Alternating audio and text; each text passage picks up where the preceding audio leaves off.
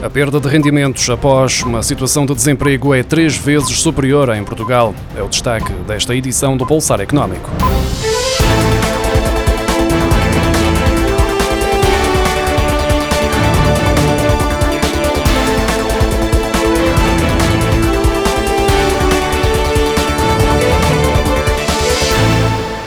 Portugal, cinco anos após a passagem pela situação de desemprego, os rendimentos dos trabalhadores continuam aproximadamente 25% inferiores aos que tinham antes de ficarem sem trabalho. Passar por esta situação custa assim cerca de três vezes mais aos trabalhadores portugueses do que aos de outros países europeus.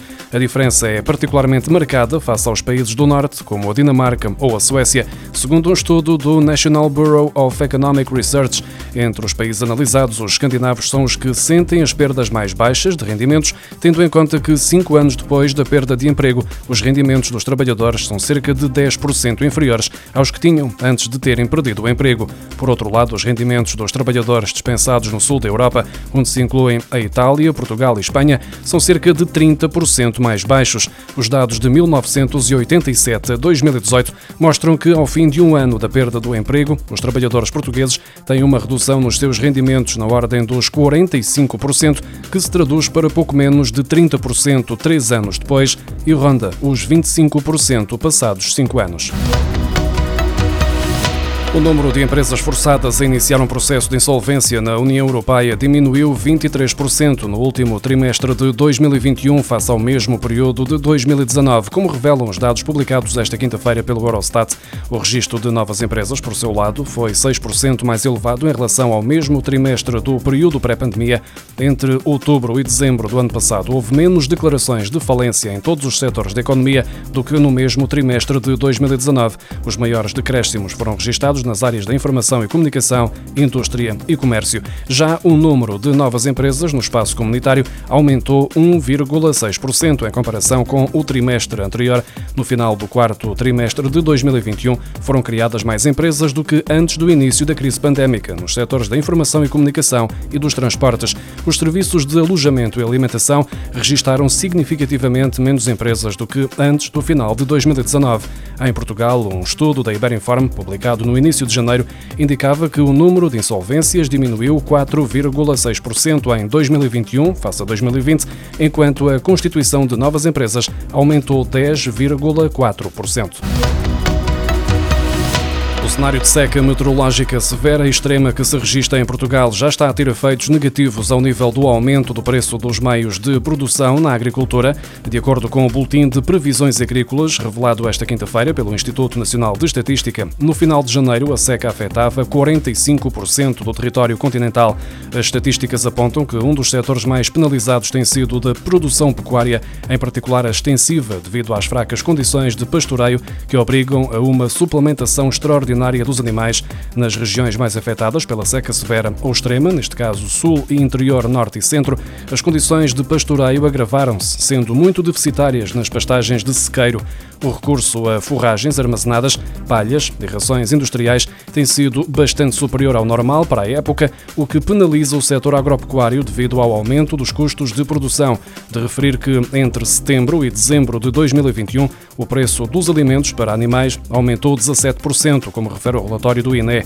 Na produção de cereais também são registados fortes impactos, como a diminuição da área semeada e um fraco desenvolvimento das searas de sequeiro. Depois da instabilidade causada pela pandemia de Covid-19, o mercado de artigos e equipamentos desportivos a nível global volta a ganhar força e deverá mesmo crescer entre 8% a 10% anualmente até 2025, atingindo valores a rondar os 395 mil milhões de euros, de acordo com o relatório Sporting Goods 2022 de New Normal is Here, elaborado pela McKinsey Company. Em 2021, a indústria global de bens desportivos conseguiu recuperar os níveis de crescimento anteriores à pandemia registrando receitas de 295 mil milhões de euros, segundo os dados do relatório. Uma recuperação explicada pelo aumento do consumo deste tipo de produtos no mercado chinês, com mais 23% em comparação com 2020, e no mercado norte-americano, com um aumento de 5%. O Banco Central Europeu fechou 2021 com lucros de 192 milhões de euros, uma quebra de 88,3% em relação aos 1.643 milhões de euros registados em 2020, o que significa que a distribuição de dividendos pelos bancos centrais da zona euro será inferior. É o caso do Banco de Portugal, que este ano vai receber 3 milhões e 650 mil euros, tendo em conta a distribuição do capital do BCE, onde o país tem 1,90%, uma soma muito muito inferior aos 38 milhões e 400 mil euros que o Banco Central de Portugal recebeu no ano passado, referentes às contas de 2020. O BCE entrega sempre a totalidade dos lucros, a maior parte do dinheiro, neste caso 150 milhões de euros, foi transferido para os bancos centrais a 31 de janeiro e os restantes 42 milhões chegam hoje aos bancos centrais de cada país. O Banco Central Europeu justifica a quebra nos lucros com a diminuição dos resultados obtidos com ativos da reserva externa e em títulos no balanço decorrentes da política monetária, nomeadamente a margem financeira negativa no programa de compras de emergência pandémica, criado em março de 2020. Com o crescimento das ameaças e dos ataques informáticos, as empresas estão cada vez mais preocupadas e consciencializadas com o tema da cibersegurança e faltam pelo menos 300 profissionais para suprir as atuais necessidades de recrutamento das organizações no mercado que conta com cerca de 1.500 pessoas especializadas em cibersegurança. Recrutar no estrangeiro é já uma opção, como indica um estudo da Michael Page.